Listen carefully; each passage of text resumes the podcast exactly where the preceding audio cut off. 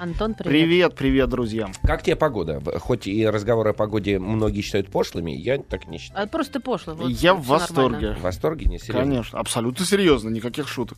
Я весь год жду, когда наконец выпадет снег. Мне кажется, что город Москва, в котором я родился и живу, принимает приличный вид только когда выпадает снег. Тогда становится чисто и светло. Мгм. То есть московское лето, в моем представлении, это почти что худшее, что бывает вообще на Земле. Вот, за исключением того, что немножко с пробками проще. Мгм. А самое лучшее время, да, вот э, раз что спросил, как, как любят все люди у нас, многие наши коллеги, друзья, на новогодние праздники уезжать из, э, э, Из Москвы. Москвы. Так вот, я круглый год езжу, а эти 10 дней, это, я считаю, лучшие 10 дней в году. Я с тобой Когда согласен. красиво, Мало чисто, народу. да. пустынно, нет никаких пробок, и, кстати говоря, все открыто и работает. Да. Вот дома установить елку, сидеть с детьми, доедать новогоднюю Не, Это жратву. вообще кайф Москвы, Ходить что на работает горку. всегда все Да. и круглые сутки. Абсолютно нет, но просто когда все работает, но вокруг гигантские толпы, радости от этого немного. Вот Новый год, я считаю, это единственное время, когда... И, и поэтому это единственный праздник в году, который... э, А майские праздники Майские тоже, тоже, пусто. майские тоже Не, пусто. нет, я не договорил. Я хотел сказать, единственный праздник, который воспринимается как праздник. Мгм. Майский воспринимается как выходные. Мгм. Выходные Ну бывают да, в течение да, да, года. да. А Новый год это праздник, потому Мгм. что там совпадает очень много разных факторов. И не все это, может быть, э, осознают. Я не говорю о том, что если пытаться на это смотреть как-то архетипически, извините за такое слово, а, то мне кажется, что нашему темпераменту русскому а, соответствует зимняя погода и ну вот я, например, очень люблю Скандинавию, туда часто езжу, и несколько раз оказывался, и на следующей неделе опять поеду э, в Копенгагене, там в декабре, в январе. И э, там прекрасные и летом. Я бывала летом в Дании. Там замечательное там море, где можно купаться и так далее. Но вот оказываешься в Копенгагене зимой, и там э, вот эти вот остроконечные башни, залит какой-то каток, ну чистая сказка Андерсона. Мгм. попадаешь внутрь, ты понимаешь, что это органично Мгм. для них что им хорошо в этом всем. И плевать, что там минусовая температура, они надевают какие-то шапчонки, э, э, перчатки, шарфики, и всем хорошо, и детям, и взрослым. А э, в России, мне кажется, поскольку мы до сих пор еще не наелись этих возможностей, что, смотрите, зима, мы сейчас поедем в плюс 25. Мгм. Вот, и все, всем хочется все-таки это испробовать, когда все это попробуют, кому хочется. Тогда люди наконец поймут, как кайфно и хорошо Я вообще не зимой. понимаю, как можно Новый год, вот именно в натуре новогоднюю Ну, ночь, встречать без нет, снега. но э, мне кажется, что ну очень-очень многие так делают. Это я знаю. случае. Совершенно Для меня это тоже загадка. Да. Только потому, что не наелись и хочется что-то. Есть возможность, надо ее использовать. Вот. И переходя медленно к кино, поскольку я остаюсь под колоссальным впечатлением, я не думаю, что оно пройдет даже через 10 лет э, от фильма Алексея Юрьевича Германа «Трудно быть богом». Мгм. Смотря его, э, я в очередной раз убедился в том, что вот он один из самых выдающихся художников, которые когда-либо в русском кино существовали. Он настоящий поэт зимы. У него во всех фильмах зима, Мгм. снег, Мгм. И даже слякоть такая мерзкая, он нарочно показывает ее мерзкой, все равно в ней есть что-то ну, не то что уютное, но эпическое. Потому что русский человек, особенно, конечно, петербургский, э, он понимает вот эту эстетику болот, э, холода, э, снега, ветра. Да, конечно, не очень уютно в этом жить. Но, э, тем не менее, в этом есть тоже красота. И э, почувствовать ее и понять, э, ну там, э, средиземноморский европеец, по-моему, не в состоянии, несмотря на их э, очень широкое чувство прекрасного. Вот. Поэтому... Минутка патриотизма от Антона Долина Да, Иванова. да, прекрасные раз да. слова, прекрасные слова. Ну, от души абсолютно. Да. Надо же за что-то родину любить тоже, не только критиковать. Давайте любить ее за грязь. Ну, а почему нет? нет? Нет, я согласен. Нет, я серьезно. это хорошая натуральная вещь. Да. И зима мне тоже очень Особенно нравится. в Израиле, Да. еще лечебно. А в, это, в Израиле еще и лечебная. Да. А Вот. а, ну что, давайте переходить э, к Давайте. фильмам. А, я сегодня с э, увеличенным у вас э, интервалом, в смысле, Мгм. на следующей неделе меня не будет, я приду через две недели, так что сегодня я расскажу, сразу предупреждаю наших слушателей, э, на две недели вперед о фильмах. И Хорошо, да. фильмов полно. Вот э, две недели, когда полно фильмов, действительно, разных.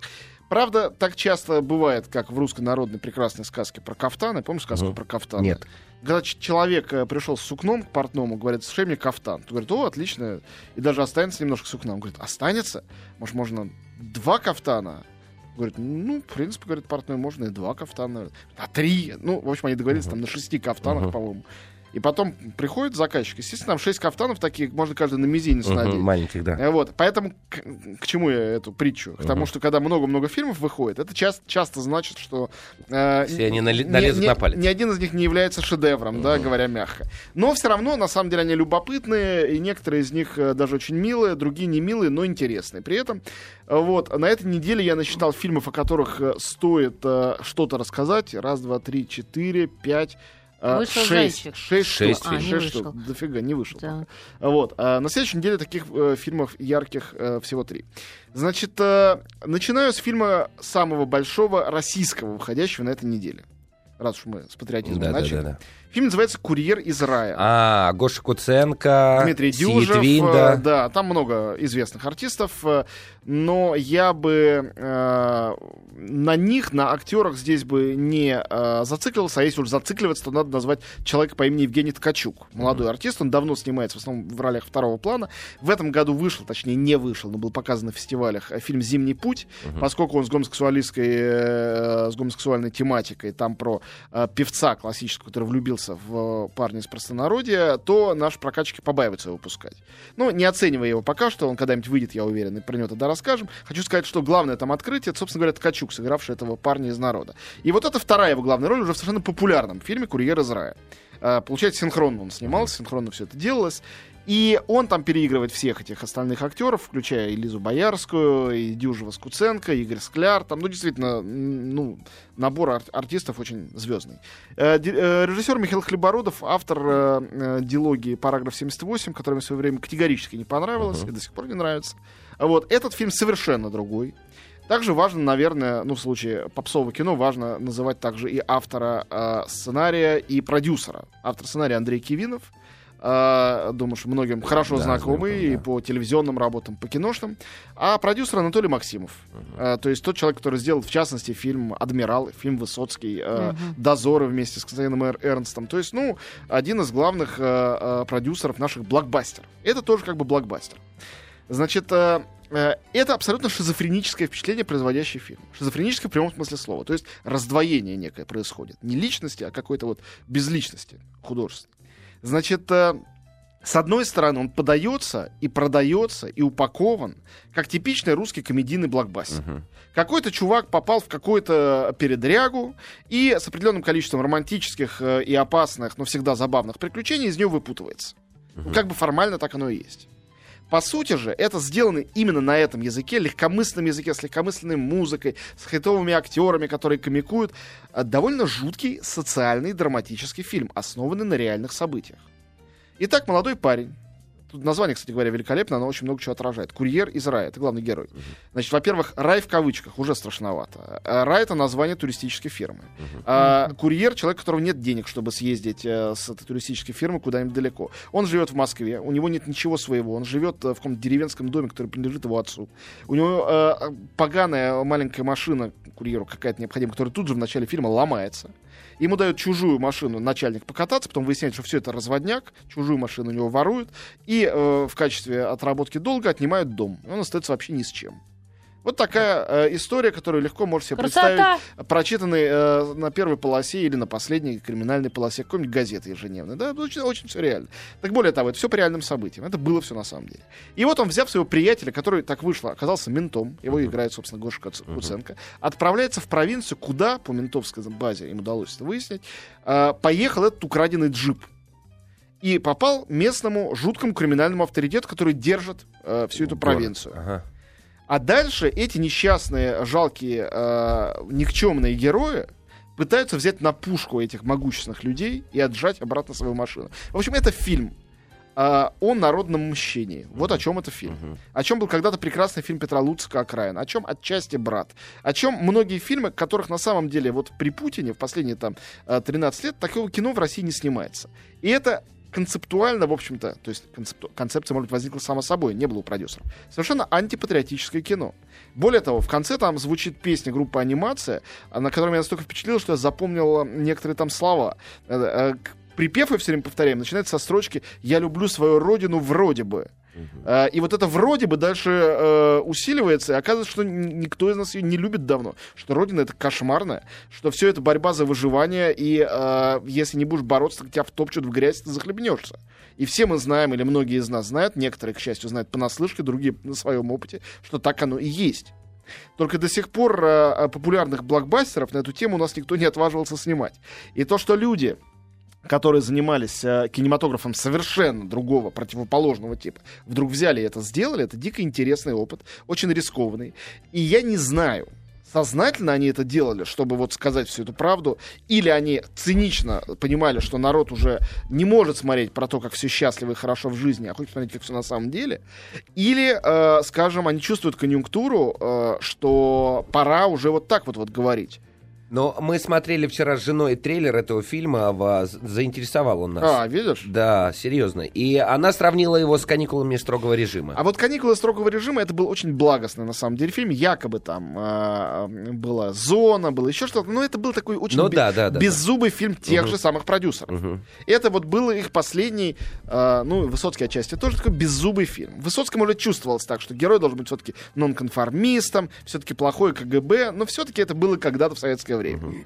А типа сейчас-то мы понимаем, что такое Высоцкий, уже ценим. А это фильм, вот он здесь и сейчас.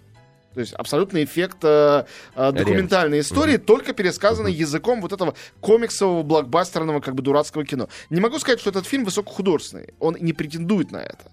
Но э, в нем есть странное качество какой-то честности, совершенно не присущее этому жанру. Вообще никогда не присущее. И в Америке не присущее, и во Франции. Жанр развлекательного кино такого рода, он не может говорить правду о реальности. Он не должен этого делать. А тут он это делает. Делает. Нарочно или нет, не знаю. Ну, интересно, заинтриговал. Вот, вот действительно, мне кажется, Мне- что любопытно. Да, я тоже трейлер видела, вспомнила. Вспомнила. Вот. вспомнила. Другой патриотический фильм, Э, который... мы- Мигалку разбивают лопатой, по-моему. Не, ну э, все детали не Да, будем рассказывать, да, там да, да. много символических жестов Да, разных. да. На самом А, деле. это был символический, оказывается. Было просто прикольно. Прикольно, но и одно не мешает другому. А Вот, а, значит, еще один отечественный фильм, который выходит, но он не совсем отечественный, отечественно-финский, э, снят на мобильный телефон, то есть это вот э, э, одним из героев фильма, то есть это так называемый found footage, жанр, который мне очень нравится. Фильм «Шопинг-тур» Михаила Брашинского, моего коллеги-киноведа. Вот, э, и эта картина э, про русских туристов, которые поезжа- едут в Финляндию, и там э, наталкиваются на финских каннибалов. Это фильм ужасов. Финские каннибалы? Кон- Ну какие еще, не русские? Они медленно От которых- поедают да, людей. медленно, Это но- особо но жестокие уверенно. каннибалы. Ну, это забавная картина, которая, с одной стороны, э, это жанровое кино, с другой стороны, это кино, конечно, которое э, играет на вот нашем представлении главной фобии русских людей о том, что за границей все страшно, и только кажется, что все так э, благочинно и красиво, на самом-то деле за этим всем прячутся вампиры и людоеды. С третьей стороны, этот фильм, конечно, высмеивает этот стереотип. Он и использует его, и над ним э, подсмеивается. Ну, в общем, поэтому мне кажется, что э, многие, особенно поклонники жанра, да, этот жанр, э, специфический фильм жанров ужасов, э, фильм ужасов, фильм про каннибалов, э, на Руси не очень-то это принято, мало у нас это знают, хотя и в Италии, и в Америке много А он тоже снимали. по реальным событиям? Да нет. Да, конечно. Ну, финский, хотя- знаменитый финский Кайтен, что не помнишь статью в, в московском Да, комсомольске? да, да, Нет, да. Слушай, чудеса и это а я хочу... а, а, последнее время ужасы почему-то снимают вот с налетом комедии. Ну вот так, э, так получилось. Так было всегда.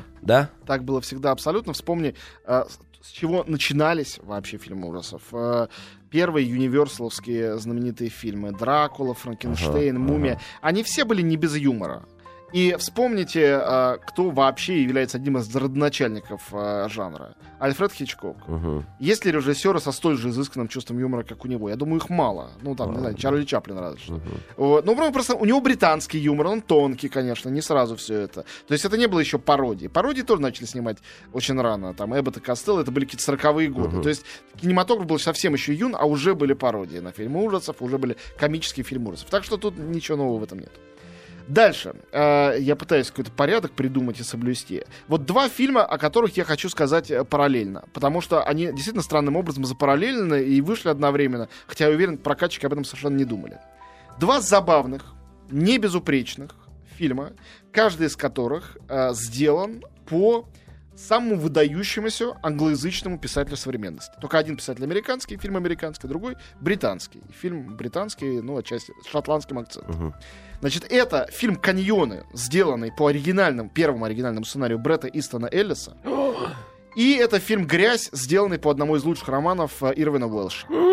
Ну, на самом деле, Ну, э, да. э, д- блестящие писатели. И если есть по-настоящему современные писатели, вот как я читаю, там в России это Владимир Сорокин, вот в английском, в англоязычном мире это Эллис и Уэлш. Действительно лучшие, лучшие. Ну, Паланик еще. Э, нет, ну и не единственные. А как да, же да, да, Ан и Серж Галлон?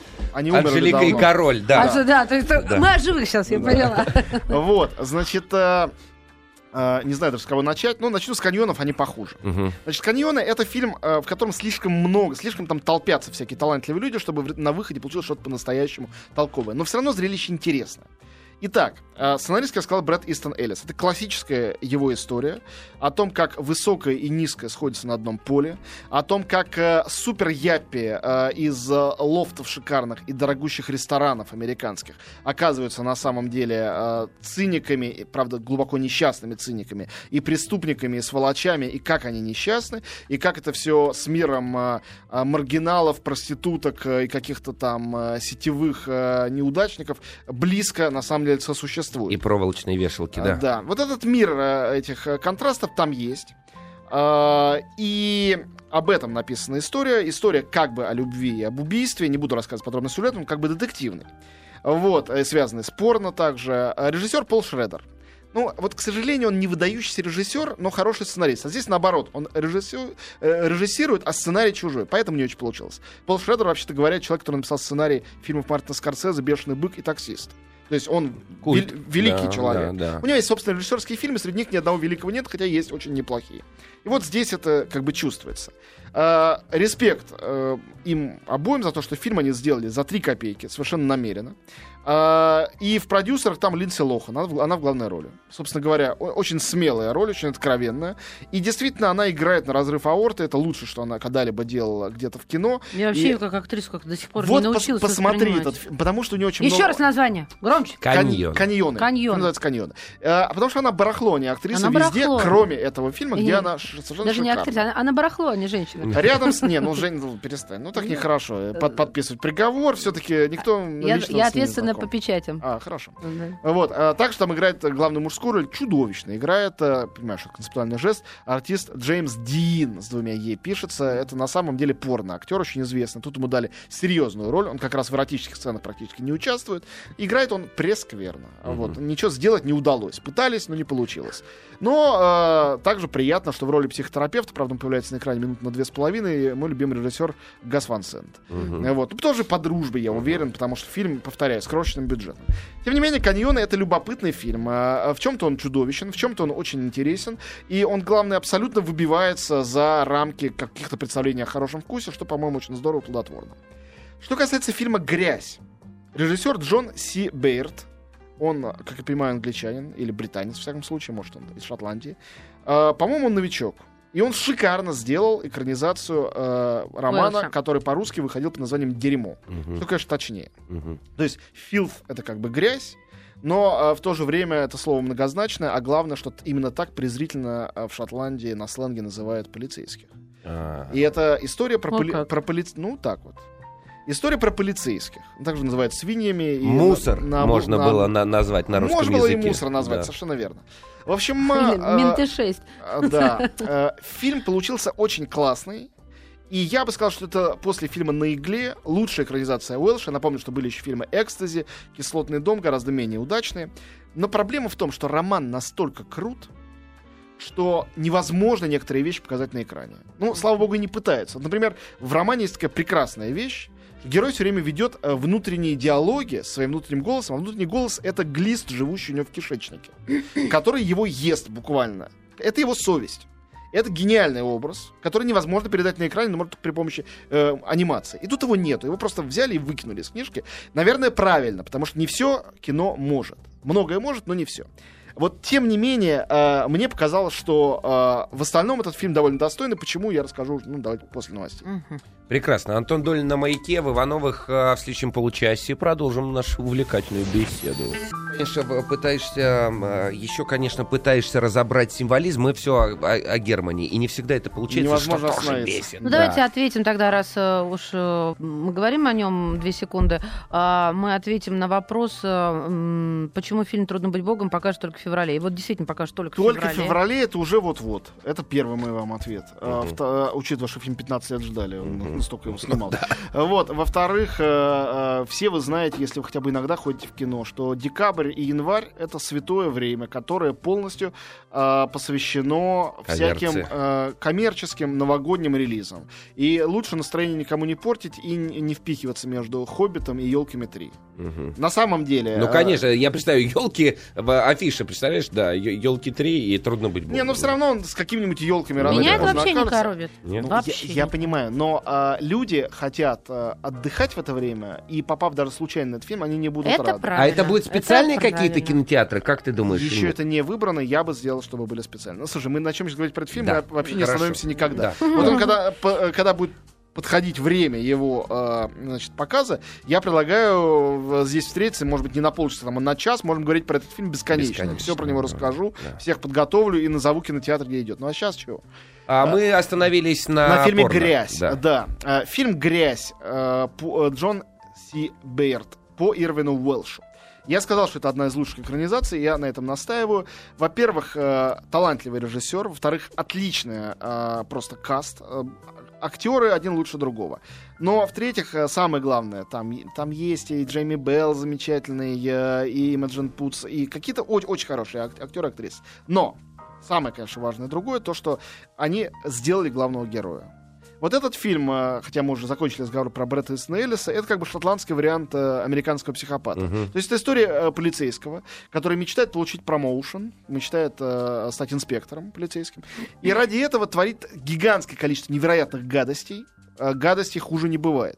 Но, конечно, постепенно, рассматривая его жизнь, мы понимаем, что творит он их не на пустом месте, не потому что просто он сволочь, а потому что на самом деле у него совершенно исковерканная жизнь. И вот эту исковерканную жизнь мы и наблюдаем, но с замечательным а, сухим юмором, который присущ этому писателю, и который в фильме сохранен. В общем, в этой истории самое главное было выбрать актера. Вот как в «Американском психопате». Мгм. Книга великая, Мгм. фильм средний, Да. но фильм можно смотреть, потому что на глав- в главной роли Кристиан Бейл. Да. А здесь фильм неплохой, э, но экранизация, в общем, максимально точно какая может быть, потому что э, в главной роли Джеймс МcЭвой.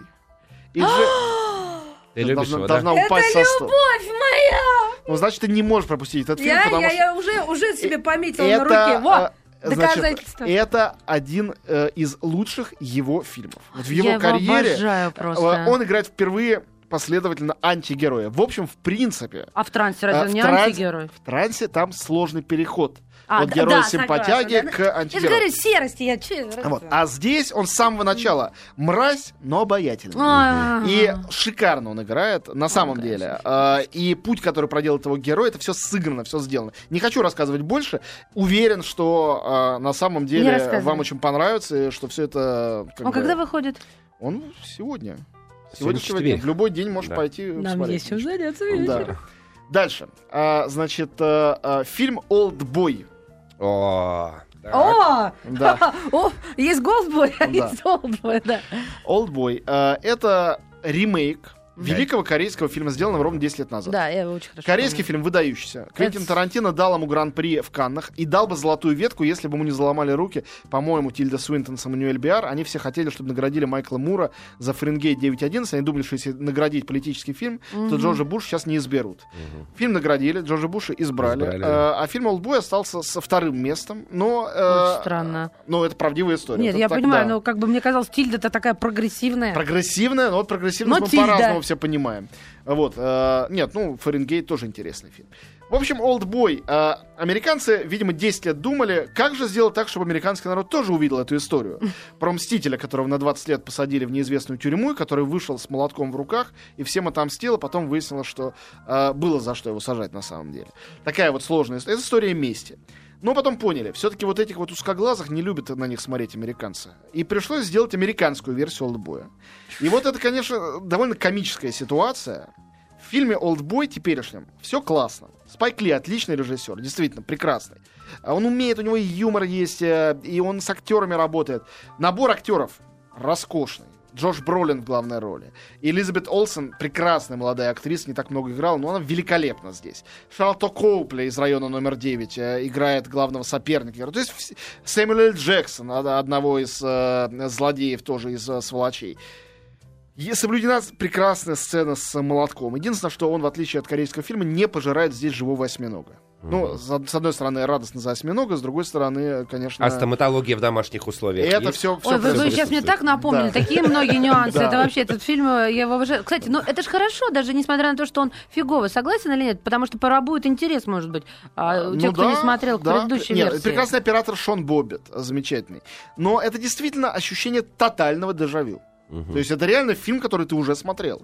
И они все очень стараются, но немножко непонятно зачем. То есть для американской публики полностью понятно зачем. Но поскольку мы видели и знаем классического олдбоя, все, кого интересуют подобные странные фильмы, уверен, его за эти 10 лет успели посмотреть.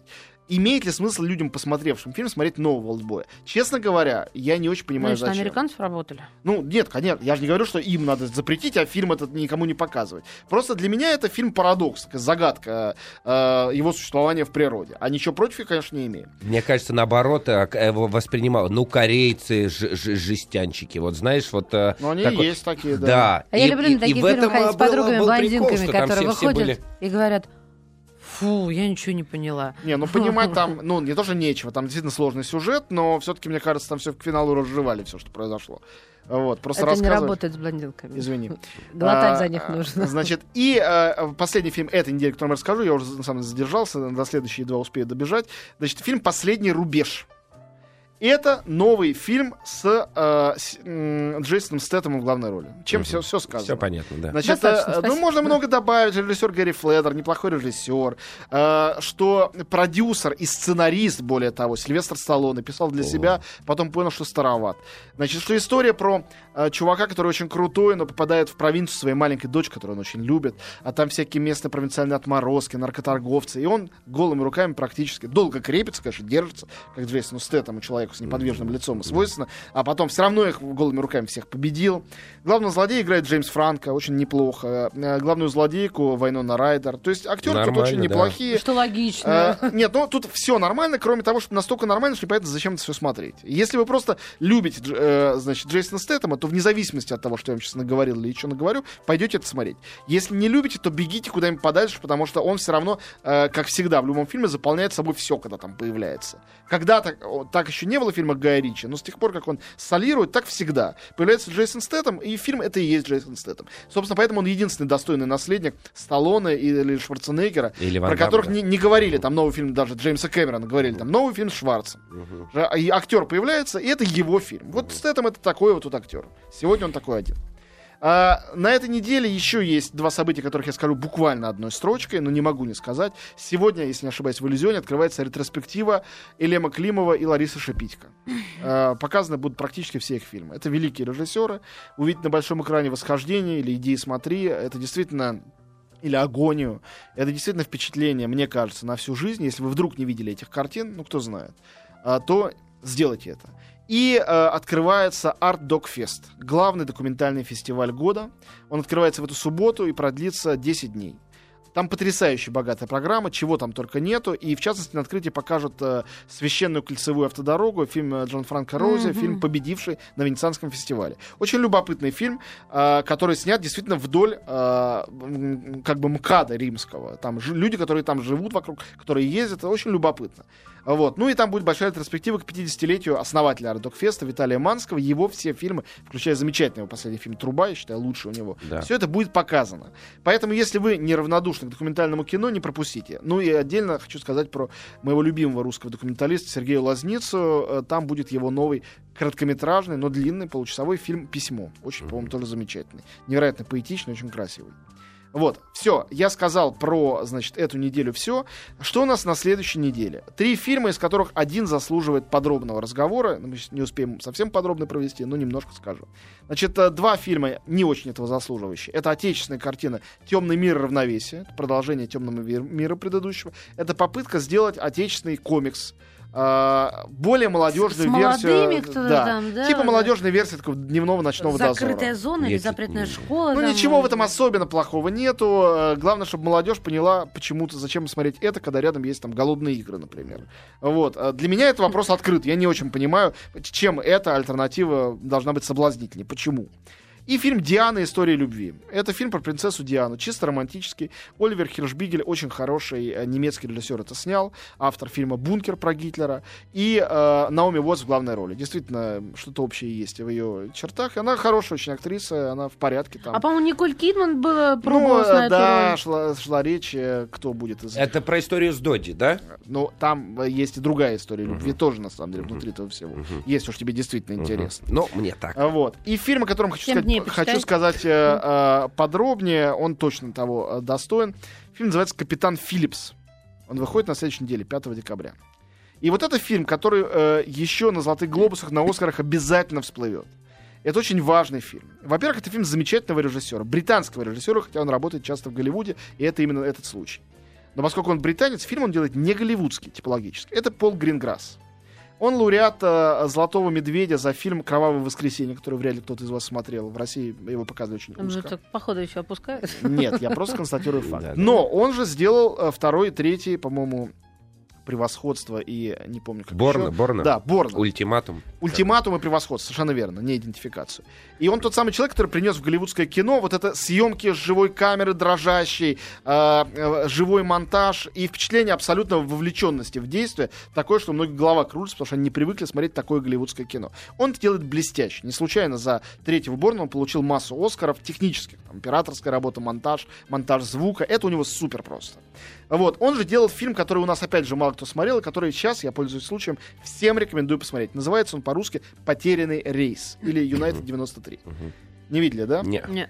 Это лучший фильм, и не- вряд ли кто-то сделает лучше, о э, 11 сентября. Это фильм, рассказывающий полностью в документальной манере о единственном самолете, вы наверняка помните эту историю, который должен был врезаться, типа там, в Белый дом, но не долетел и упал в поле. Мгм. Потому что, понявши, что происходит, пассажиры напали в кабине пилота на террористов, их одолели и хотели даже перехватить управление, но самолет упал и разбился, и погибли только те, кто были в самолете. Это фильм, который Гринграсс сделал, подобрав на место каждого пассажира, даже того, у кого есть не- нет ни одной реплики, а, человека на него портретно похожего, и воссоздал Дань от, памяти от и до всю, да. эту, всю эту историю. По мне аж мурашки Фильм бегают. душераздирающий, оторваться от него невозможно. Сделан он потрясающе. И в нем нет вообще никакой спекуляции. Это честное, почти документальное кино. Ребят, откуда это... из- Памятник. Откуда, э, ну вот, если все погибли... А, черные ящики, Нет, да? нет, есть черные ящики, и есть биографии этих людей, известно все, кто там был. Все, значит, э, э, Пол Потерянный Гринграсс рейс. сделал. Теперь новый его фильм называется «Капитан Филлипс». «Капитан Филлипс» — это очень простая, на три копейки история про американское судно, захваченное сомалийскими пиратами. И капитана его, который был взят в заложники. Все, о сюжете больше сказать нечего и незачем.